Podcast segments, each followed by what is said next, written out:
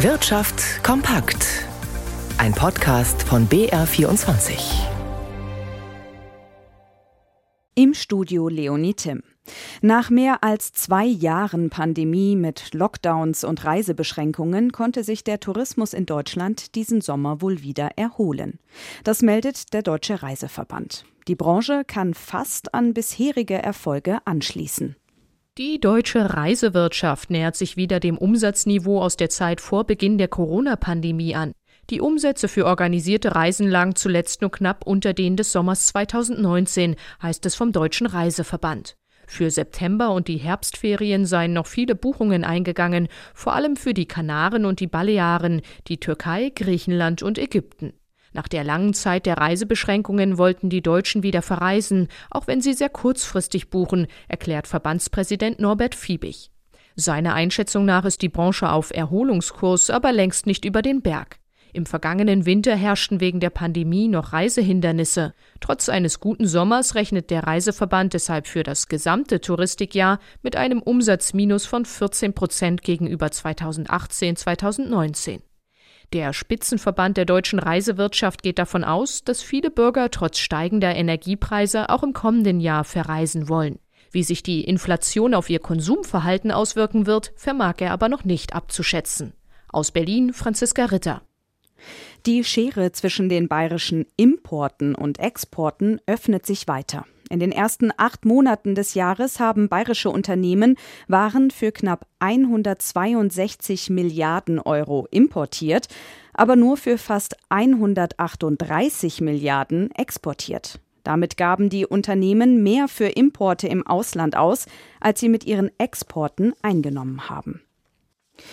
Die gestiegenen Energie- und Rohstoffpreise haben dem Chemiekonzern BASF aus Ludwigshafen zugesetzt. Der Gewinn des Unternehmens brach im dritten Quartal ein. Das teilte der Konzern in einer Ad-hoc-Mitteilung mit.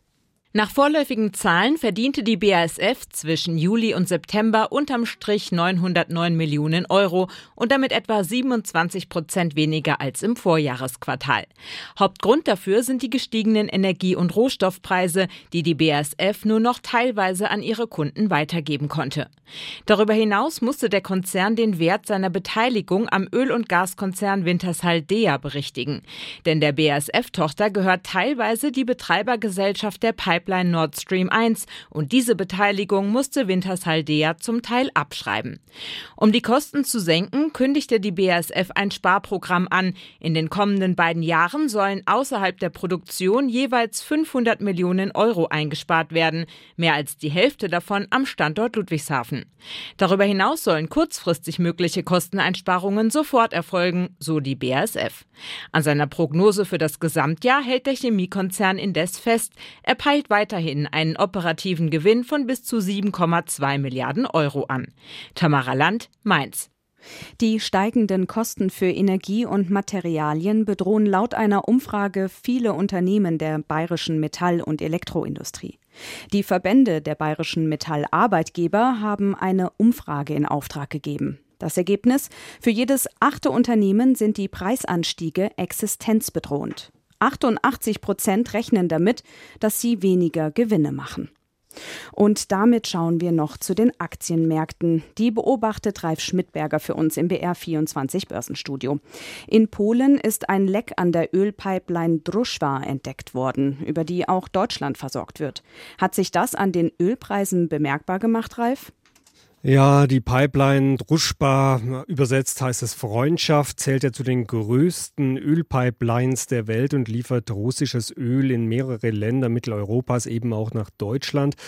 Dieses Leck, was die Ursache für dieses Leck ist, ist nach wie vor unbekannt, aber das Wirtschaftsministerium in Berlin hat schon bisschen äh, zur Beruhigung gesagt, äh, die Versorgungssicherheit sei trotz der Beschädigung der Ölpipeline gewährleistet.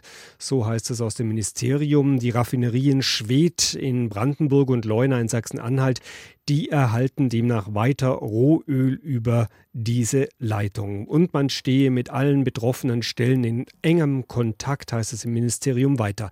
Ja, bei den Ölpreisen hat es zuerst einen kleinen Satz nach oben gegeben. Mittlerweile hat sich die Lage aber wieder entspannt. Ein Barrel Öl der Nordseesorte Brent wird jetzt für 2 Dollar weniger gehandelt als gestern. Die Notierung bei gut 92 US-Dollar.